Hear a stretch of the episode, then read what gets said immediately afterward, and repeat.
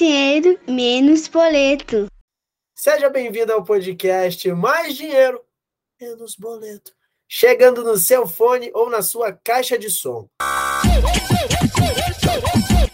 É muito bom poder falar com vocês novamente. Quero agradecer as mensagens de elogios que nós recebemos sobre o programa da semana passada, principalmente para as pessoas engajadas que compartilharam o podcast, apoiando a gente na divulgação. E aproveito para pedir para vocês que continuem comigo aqui nessa jornada, que tem muita coisa para a gente falar aí. Inclusive, a pedido, a pedido. Hoje nós vamos trocar uma ideia sobre um tema viral na internet. Nas universidades, nos eventos corporativos, por onde você anda, você já deve ter ouvido falar sobre o termo ESG. Hoje nós vamos explicar o que é, por que você precisa aprender sobre e como isso é uma grande oportunidade para o seu negócio ou para a sua carreira. Inclusive, eu estou estudando ESG além de pesquisar sobre o assunto no mercado, fiz um curso recente, me ajudou muito na produção desse programa e já já vocês vão entender o porquê.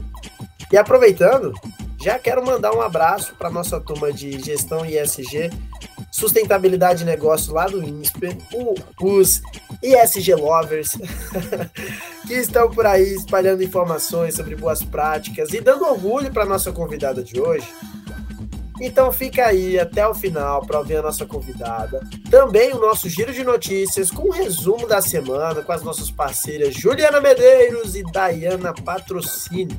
Mas antes de iniciar nossa entrevista, quero agradecer vocês que maratonam o nosso podcast. Essa galera nova que acabou de chegar e fica maratonando o podcast, manda mensagem, sugerindo tema, fazendo comentários. Olha, meu coração é de vocês. E também agradecer você que segue compartilhando, fazendo a nossa informação chegar cada vez mais em um número importante de pessoas que precisam dessas informações. E se você está ouvindo o nosso programa pela primeira vez, não esquece de clicar no botão de seguir lá do Spotify e Deezer, ative a notificação para você ser avisado sempre que tiver um programa novo. E você também pode ouvir o podcast em todas as principais plataformas de graça: Google Podcast, Apple Podcast, Amazon Music e Orelo. E você pode compartilhar esse conteúdo feito com muita dedicação e carinho no WhatsApp, Facebook, Instagram, por onde você preferir. Olha aí, quem sabe faz ao vivo, bicho! Uma pesquisa realizada pela Bravo Research consultoria em tecnologia especializada em governança, riscos, compliance e ESG, fez uma pesquisa intitulada Visão do Mercado Brasileiro sobre os Aspectos ESG e entrevistou 139 executivos que atuam nos mais diferentes ramos de atividades, como varejo, indústria, tecnologia, educação, instituições financeiras, entre outros. No entanto, 54% dos entrevistados afirmam que ainda não possuem uma área dedicada ao SG. E ainda há uma parcela de 63% que não souberam quantificar a pretensão de investimentos, ou seja, não sabe quanto vai investir ali para ampliar a área de SG ou criar uma área de SG. E para falar sobre esse cenário, nós convidamos um especialista que está empenhado em educar e formar profissionais comprometidos com boas práticas no mercado. Hoje recebemos Priscila Claro, professora associada e líder no Centro de Sustentabilidade e Negócio do INSPER. Priscila, é uma honra, é um prazer poder receber você aqui. Eu que agradeço pelo convite. Agradeço pela possibilidade de discutir esse tema, que tem sido cada vez mais relevante na pauta de educação, de pesquisa e de interação com empresas e governos, e que faz parte da minha vida desde 1900 e muitas bolinhas para trás, pelo menos 1998 com certeza. Isso só prova que não é um assunto tão novo assim como as pessoas falam. Então já vou aproveitar aqui para mandar a minha primeira pergunta, Priscila. Eu queria pedir para você explicar de forma prática e fácil o que é ESG, quando é que surgiu e onde surgiu isso no mercado. Bom, eu vou mudar, né, na verdade, a ordem dessa resposta. O termo ESG não tem nada de novo, ele apareceu pela primeira vez é, como foco de discussões no mercado financeiro na década de 90, comecinho da década de 90, e a formalização disso num documento da ONU aconteceu em 2004. Né? Então, esse termo, esse termo, esse tema, apesar de estar sendo mais discutido nos últimos três anos, ele já é um termo relevante, especialmente para o mercado financeiro, desde o começo lá da década de 90.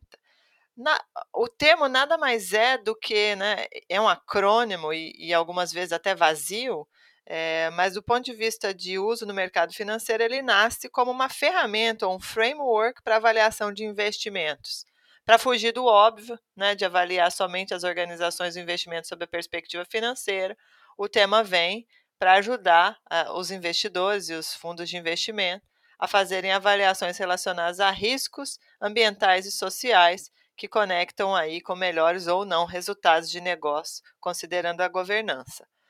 Esse termo ele surge também é, em paralelo a um outro termo que é muito conhecido no mercado, que é o termo de triple bottom line, né, que é também do comecinho da década de 90.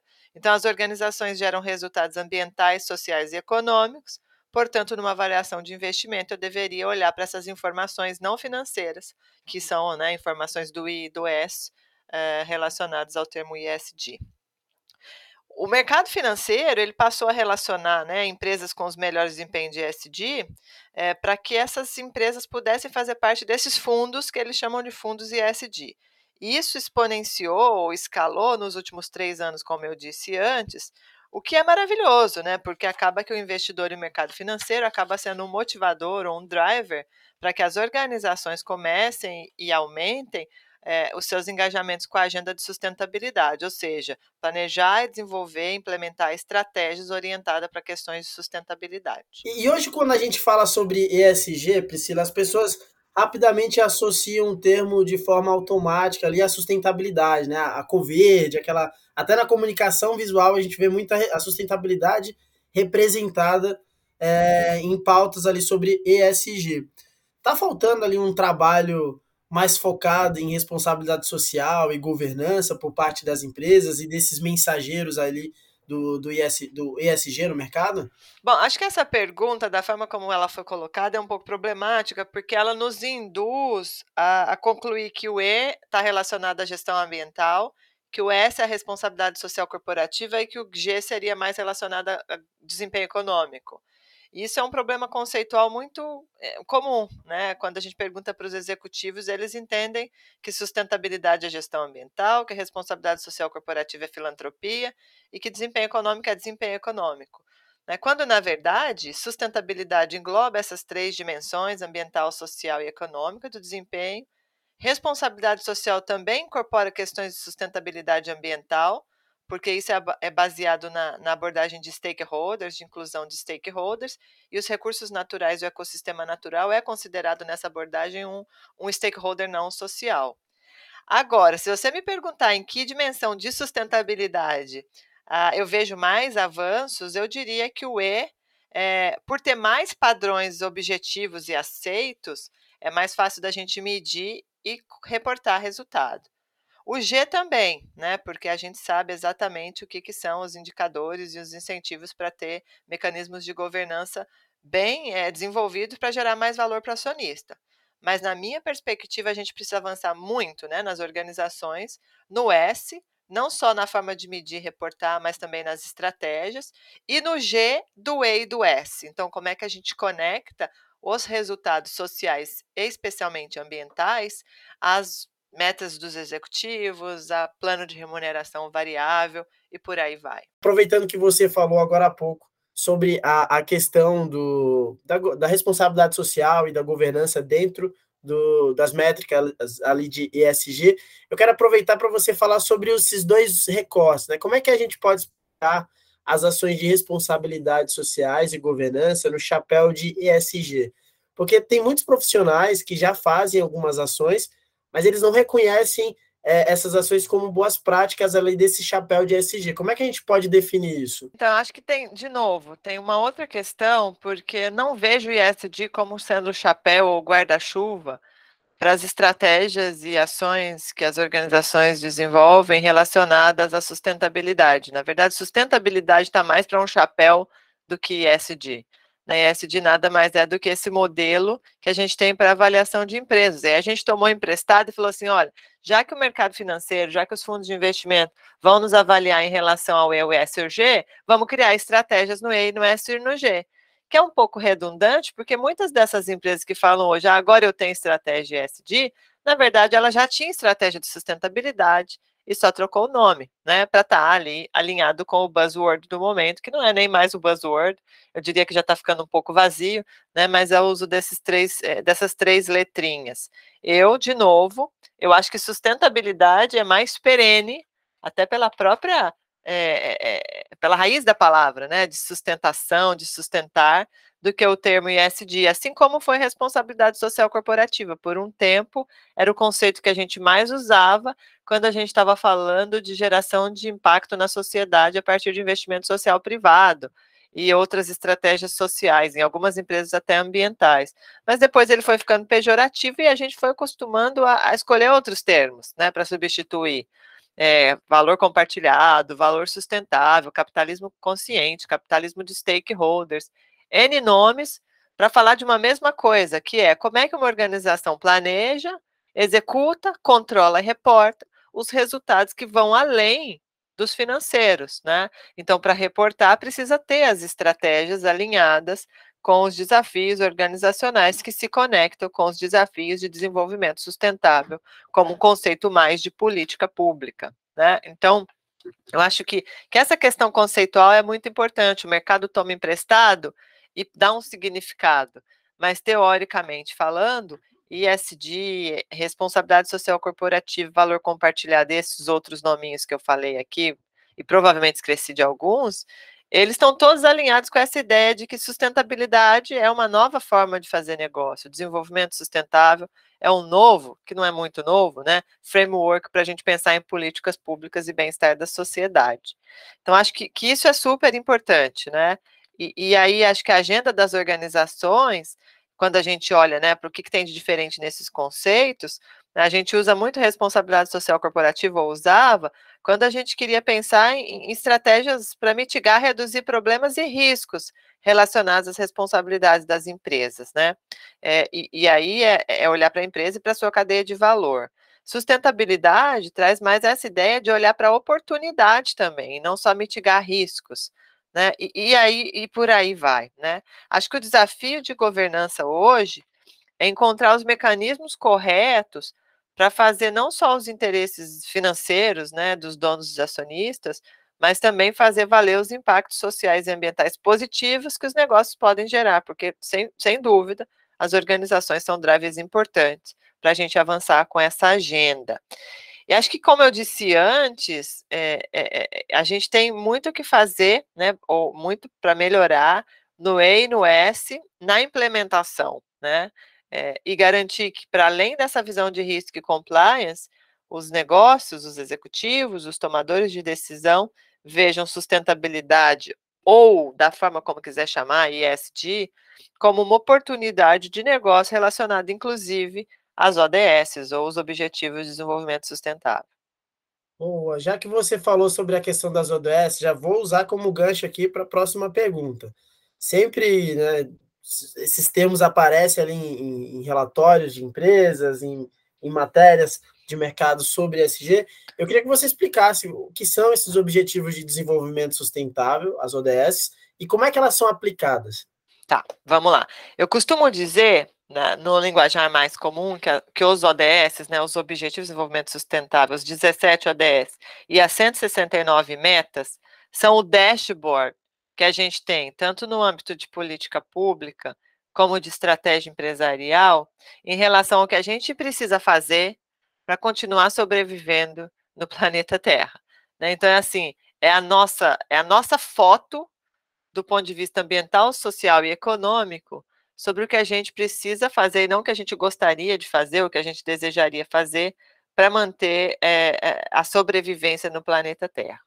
E aí, o que, que, são essas ODS ou esses objetivos? Eles se baseiam, então, em indicadores é, medidos é, a nível de mundo e depois desdobrado para países, né, relacionados a não desenvolvimento é, social, ambiental e econômica. Então, a gente fala de pobreza, fala de energia, fala de clima, emissão, N outros aspectos estão relacionados ao diagnóstico, baseado em várias das avaliações ecossistêmicas da ONU, nos limites planetários, que trazem para a gente os desafios baseados na Venda 2030, que tanto governos como organizações, bem como indivíduos, precisam se colocar a, né, à disposição, ou se colocar é, como atores ou protagonistas para mudar o estado do desenvolvimento naqueles indicadores. Então, é uma foto do que não está dando certo, mas que a gente precisa ajustar percurso e, portanto, serve como direcionamento para ações, seja no âmbito de governo ou é, de organizações, e até mesmo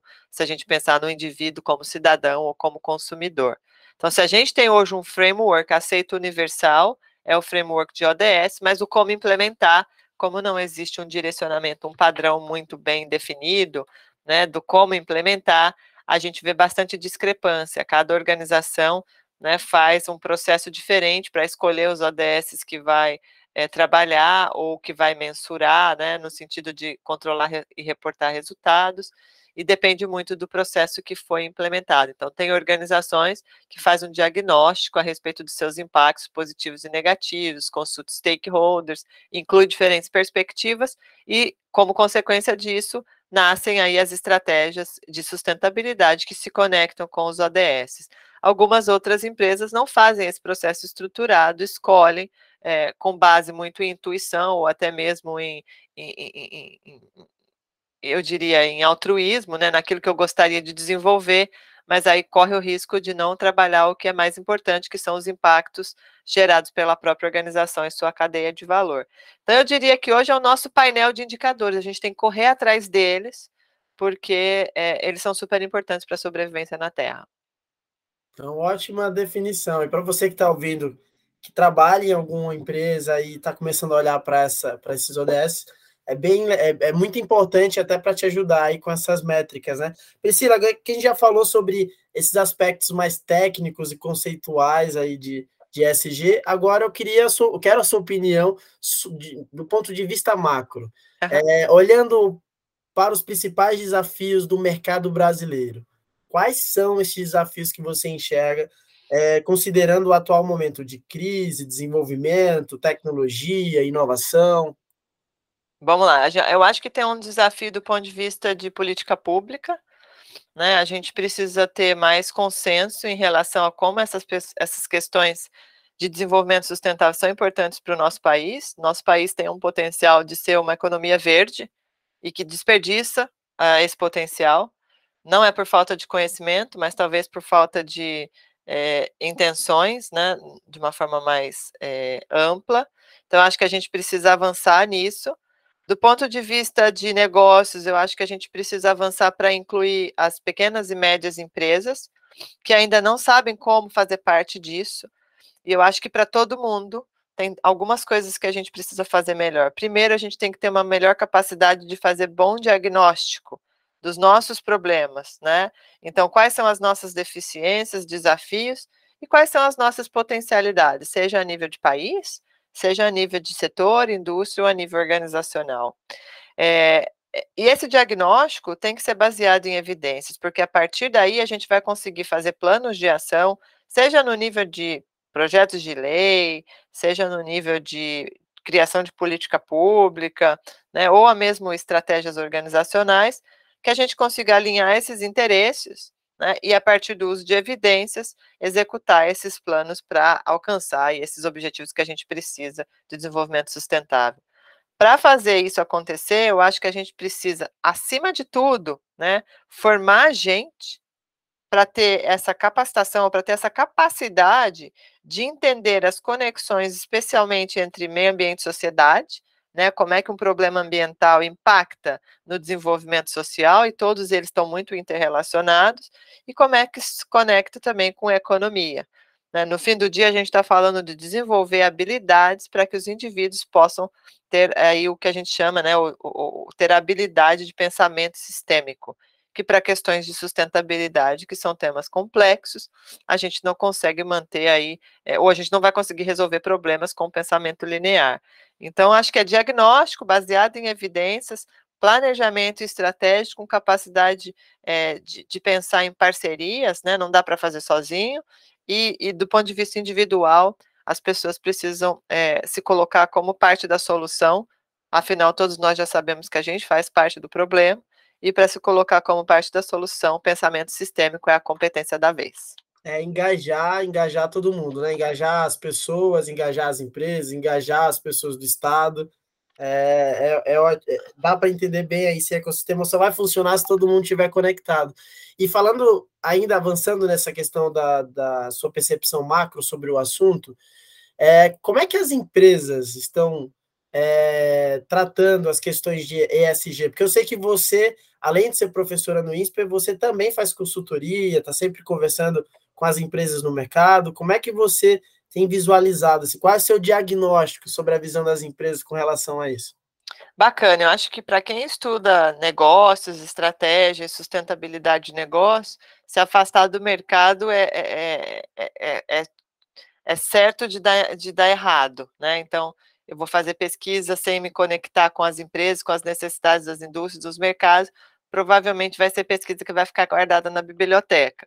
Então, a gente se aproxima de diversas formas de empresas, inclusive para capacitação de mão de obra, é, para a execução das estratégias de sustentabilidade ou ISD, o que for, e eu vejo do mundo, né? Se tem a empresa que faz bonitinho, faz diagnóstico bem feito, planeja, integra as equipes, implementa as estratégias, controla, reporta resultado e impacto.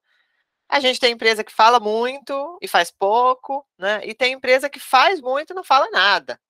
E eu tenho desenvolvido aqui uma, uma nomenclatura, um pouco baseado no que eu tenho estudado, né, em relação a tipos de posicionamento para sustentabilidade ou ISD. Então, acho que do ponto de vista de avaliação de empresa, né, a gente tem muito contato, porque fazer pesquisa é, desconectada do mundo real em sustentabilidade é, é, é pesquisa para ficar guardado na biblioteca, não é isso que a gente quer, a gente quer gerar impacto na prática. Então, eu acho que quando a gente tem esse contato, seja com educação executiva, projetos com empresas, o que fica claro é que existem diferentes posicionamentos e maturidades em relação a como o tema vem sendo tratado pelas organizações em diferentes setores.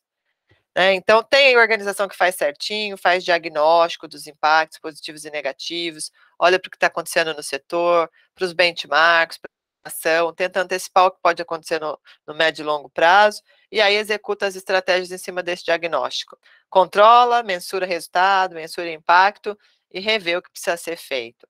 Tem a organização que fala mais do que faz, né? E tem organização que não fala, mas faz tudo certinho também. Então, acho que tem diferentes posicionamentos. Eu até tenho usado, né, dividido aí posicionamentos de empresas em sustentabilidade e ESG em quatro tipos. Tem um tipo que é a empresa que tem um produto, serviço, é, que é prejudicial para algum dos stakeholders, por exemplo, a gente sabe, baseado em ciência, que cigarro faz mal à saúde, né? Então, é, empresas que produzem cigarro, elas tentam mitigar impactos ambientais negativos, emitir menos CO2, melhorar aí, é, a eficiência no uso de água, de energia, tenta ampliar a diversidade, mas no fim do dia ainda é cigarro. Né? A gente não vai deixar para trás, mas do ponto de vista de integração de sustentabilidade na estratégia, é uma integração superficial. Né? Para mudar esse jogo, precisaria parar de produzir cigarro. Mas a gente sabe que o mercado não funciona bem assim. Quando tiver alguém comprando, vai ter alguém vendendo. Tem um outro grupo de empresas que formaliza né, o que a gente chama de propósito elevado, cria declarações de missão, visão, valores associados à sustentabilidade, mas muitas vezes como disfarce, né, para perseguir objetivos puramente financeiros ou até mesmo atividades criminosas. Tem alguns exemplos, não vou citar nome de organizações, no mundo que a gente via que o discurso de sustentabilidade era para disfarçar algo é, ruim, né? A gente usa muito o termo greenwashing associado com esse comportamento.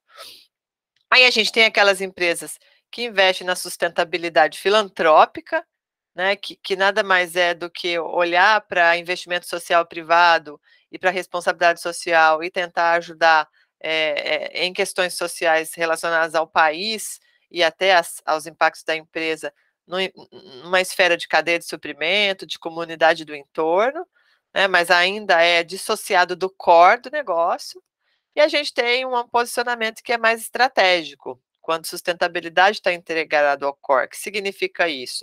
Significa que as empresas redesenham, reinventam seus negócios, até deixando de atuar em alguns segmentos, para que esse valor né, é, mais genérico, tanto para acionista como para a sociedade, seja concebido como algo que a gente chama de ganha-ganha. Na prática, sendo bem sincera, é ainda muito difícil a gente conseguir identificar e falar é isso aqui que está acontecendo nessa empresa.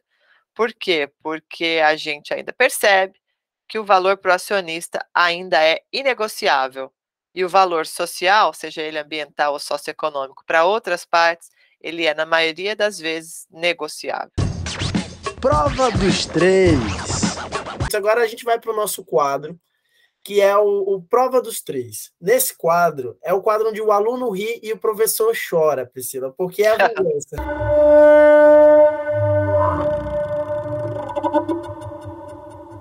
Nesse quadro, eu vou trazer algumas perguntas e você precisa responder citando três exemplos. Essa okay. é bem rápida. Vamos lá, vamos lá. Um, dois, três, valendo! Primeira questão. Quais são os países mais avançados na agenda de ESG? Noruega, Finlândia e Suécia. Olha, na ponta da língua. Quais são os países mais atrasados nessa agenda? Eu só espero que o Brasil não venha nessa lista. Não, não está nos últimos, não, não é parte dos últimos. É, dos que existem dados disponíveis para a gente fazer uma avaliação objetiva, Iraque, Iêmen e Mauritânia. Quais são os estados brasileiros que são ESG lovers do mercado? Acho que SG Lovers é só o mercado financeiro, logo só tem um estado que é São Paulo. Ah, então São É como sempre a bolha, né? São Paulo está sempre à frente. Não que os outros estados não se preocupem com temas de sustentabilidade, mas o termo ISD é lover, é, os lovers do ISD estão aqui. Bom, mas é um movimento de transição também para deixar um otimismo para quem está ouvindo, viu, gente? Isso é um movimento de transição, logo vai causar um efeito cascata, né, Priscila, em outros estados. Sem dúvida. Talvez com nomes diferentes. Quais são os setores que estão mandando bem nas ações de ESG? É, vamos lá, é, usando ratings de mercado, tá? Porque como isso pode ser muito subjetivo, eu acho que a gente tem do ponto de vista de é, negócios, né? Papel e celulose, bebidas e alimentos, bens de consumo, especialmente cosmético. Do ponto de vista de políticas públicas, se a gente pensar em estados ou se a gente pensar em em desenvolvimento social e econômico e ambiental, eu acho que tem coisas relacionadas à educação e saúde que também são, são, são segmentos que têm se destacado. E três dicas rápidas para quem quer começar a atuar nessa área. Se atualizem constantemente a respeito das evidências dos limites planetários e a relação desses limites com o desenvolvimento socioeconômico do país, da região que você mora, que você atua. Conheça e aplique pensamento sistêmico e não deixe ninguém para trás. Ei, tu cancela ou passa pano?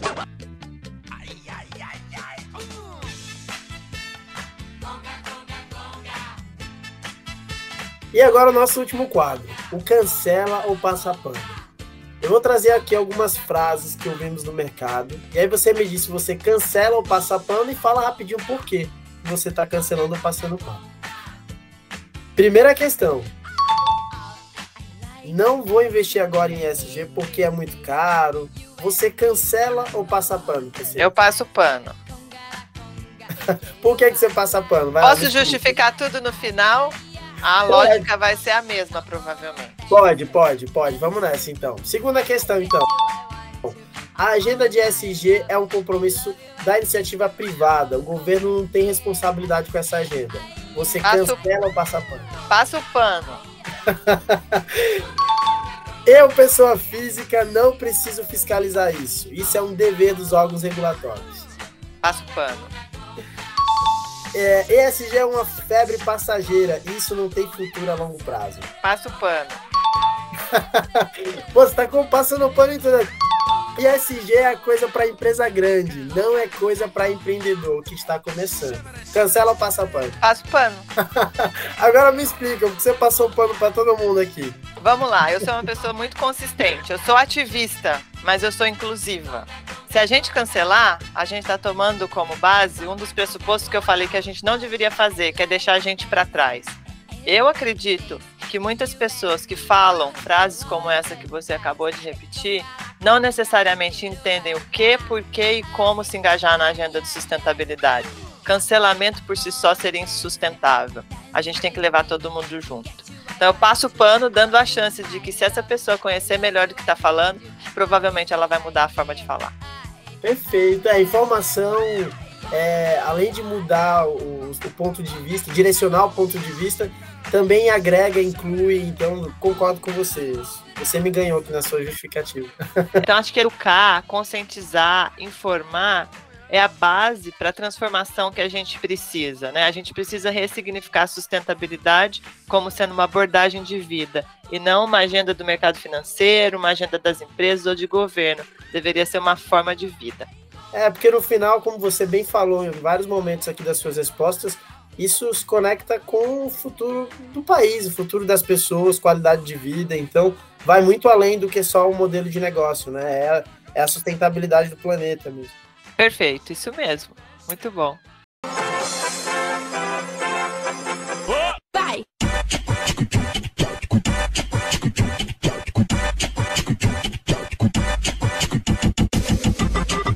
Giro de notícias. Receba! E agora do Alto de São Paulo, ele está de volta. O Giro de Notícias com as nossas parceiras que estavam de folga, Juliana Medeiros e Dayana Patrocínio, Meninas, nós ficamos com saudade de vocês, que semana passada não participaram do nosso podcast, mas eu já sei, já falaram aqui no meu ouvido, que vocês separaram as notícias para essa semana. Então vamos lá, o espaço é de vocês. Arrasou, Gê, obrigada. Oi, Dai. Gente, que história é essa de folga? A gente estava de folga, Dai? É isso mesmo que eu vi? A gente não estava de folga, não. Olha. Prazer estar aqui com vocês de novo. Então vamos porque é o que importa aqui, né? Deixa eu já compartilhar com vocês a primeira notícia de hoje. A Câmara dos Deputados aprovou nesta terça-feira, dia 30, uma medida provisória do governo federal que cria um programa de estímulo ao emprego para mulheres. O que torna o programa muito atrativo também é que, dentre as propostas, está a garantia de que os funcionários do sexo feminino devem receber o mesmo salário que o dos homens que exercem o mesmo cargo no trabalho. A proposta ainda será analisada pelo Senado e prevê também combate ao assédio sexual, flexibilização do trabalho e qualificação profissional. É desse tipo de notícia que a gente gosta. Bom, gente, se o foco é trazer mais empregabilidade para mulheres, que é um público no qual já sabemos que a maioria atua como responsável aí financeiramente pelo lar, então tem aí os meus parabéns. Tem muito detalhe bacana sobre esse tema lá no r7.com. Entra lá para se informar um pouquinho mais. Gostou da notícia, gente? Gostei, Ju, gostei. Isso é uma informação super importante, principalmente é, em um período que a gente fala sobre assédio, sobre comportamentos que são abusivos e que não vão passar despercebido. Então, se você é o seu caro, preste bem atenção. Não passará nenhuma impunidade. Vamos lá, Ju, continua aí. É sobre isso. Vamos mais uma agora que surpreendeu muita gente, até eu fiquei muito surpresa com isso, gente. O país bateu recorde de pedidos de demissão em 12 meses, olha que prazo. E isso considerando até maio deste ano, tá? O Brasil registrou uma média de 6,175 milhões de pedidos de demissão nos últimos 12 meses. Olha, eu confesso para vocês que enquanto eu falo isso, eu ainda estou um pouco sem acreditar. Mas tem tanta mudança acontecendo no mercado que a gente vai concordar aqui que faz muito sentido. Só para vocês terem uma ideia, esse número representa mais de 30% dos desligamentos. E é assim, gente, um de cada três desligamentos foram voluntários, ou seja, a pedido do trabalhador. Tem muitos detalhes sobre a consultoria responsável por essa pesquisa, o número de detalhes por mês, por região, lá no site do G1. Então, acho super interessante vocês acessarem. Gente, essa é uma notícia que surpreende ou não surpreende? Muito, muito, né? A Dai pode até falar um pouco mais sobre isso, né, Dai, que acompanha esse mercado de perto. A Dai tá super antenada. Surpreende muito e eu acho que é um tema muito bacana para a gente voltar aqui em um outro momento e conversar mais sobre, falar é exatamente isso. O que será que tem levado esse público, número tão alto, a pedir demissão? E aí fica o spoiler. Será que a gente volta a falar disso? Não sei não, hein? Não sei não. Olha só, Juliana Medeiros dando spoiler para a audiência. Bom, você que tem que ficar ligado, galera. Bom, Gil, Obrigado, Ju, pelas notícias, Dai. Vai que é tua. Falou. Gente, olha assim, Voltamos e voltamos com tudo. Uma semaninha só distante, vou dar aqui continuidade no giro de notícias. A Receita Federal começou a pagar o quarto lote de restituição do imposto de renda de 2022 nessa quarta-feira.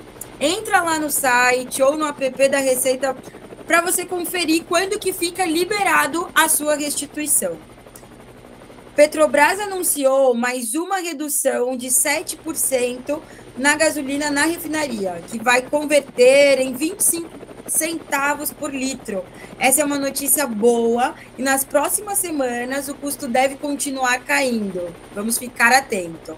A economia brasileira cresceu 1,2% no segundo semestre de 2022 em relação ao trimestre anterior, acima das expectativas dos economistas, que era uma alta de 0,9%.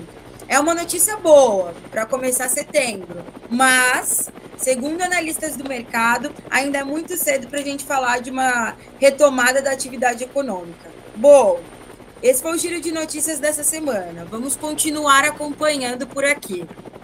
Bom, meninas, vocês arrasaram como sempre.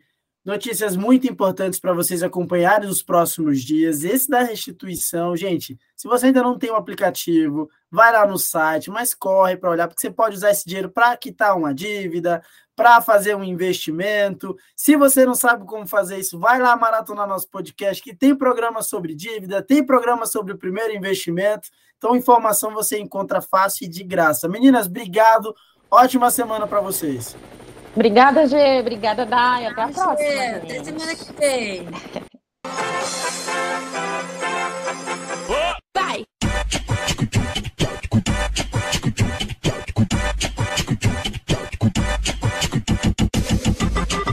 Giro de notícias. Receba! Priscila, obrigado por aceitar nosso convite. Foi uma honra poder ter você aqui, principalmente uma profissional com experiência, engajada, ativista é, nas questões da causa do, de ESG. Então, muito importante para a gente ter você aqui e só reforçando a mensagem que eu falei lá no começo, esse conteúdo aqui é uma porta que a gente está abrindo para você que está ouvindo o programa, para você ir buscar mais informações, para te provocar a pensar mais sobre o assunto e para quem quiser acompanhar os, você, Priscila, eu sei que você participa de vários eventos, está sempre falando aí com o público, também participa de várias publicações, enfim, como é que as pessoas podem te acompanhar? Bacana, vamos lá. É, grande parte do que a gente faz aqui na escola grande, eu diria 99% é público. Então, tudo que a gente produz conhecimento, é, os eventos são todos abertos. Eu tenho muito atuado em eventos justamente com esse objetivo de que a gente precisa capacitar, informar e, e transformar o comportamento das pessoas. Eu tenho algumas publicações normalmente em LinkedIn, né, rede social, que a gente não consegue ficar longe. A gente está remodelando a página do Centro de Sustentabilidade, então a gente deve ter ali um repositório de conteúdos também. E para quem quer aprofundar mais e, e, e, acha que merece né, um treinamento específico, a escola já oferece aqui, o INSPER já oferece vários programas de educação executiva, é, online, live learning, presenciais, pós-graduação e, e, em breve alguns outros temas relacionados à pauta também serão colocados. Então eu acho que hoje né, a gente não tem mais desculpa para falar não sei sobre isso. Talvez a gente tenha só que discutir quando é que eu vou me engajar e quando é que eu vou aprender mais sobre isso. Eu inspirei uma escola de portas abertas para discutir esse tema. Acho que é um, um exemplo essa nossa conexão, né? Você veio, fez um curso e a gente está aqui agora produzindo um, um conteúdo que é, é, é aberto para quem quiser é, compartilhar e quem quiser usar de alguma forma. Muito bom isso. Perfeito. Obrigado mais uma vez, Priscila. Portas abertas também aqui, sempre que você quiser divulgar algo, trazer algum tema também para debate. Bom, e se você que está ouvindo tem alguma dica, sugestão ou dúvida sobre este e outros temas ligados a finanças pessoais e investimentos, mande a sua pergunta pelo Instagram, arroba Geraldo Rabiscos. E lembre-se, os desaforos a gente responde com um trabalho bem feito. Muito obrigado e até a próxima semana.